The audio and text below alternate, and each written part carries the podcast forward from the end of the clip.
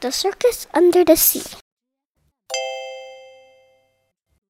Danny the Dolphin says, Hey, follow me. I'm going to a circus under the sea. Well, this is exciting. It's ever so dark. Wendy the Whale says, When will it start? Is there a problem? We hear a low moan. The stage lights are broken. Quick, lend me your phone. Thank goodness, here's Eddie the electric eel.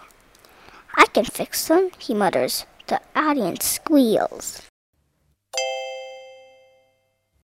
It's just time the seahorse race around the ring.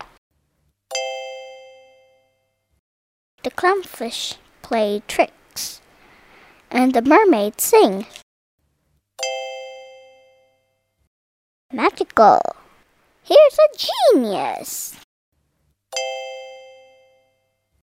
The squid on the high wire balance and sway.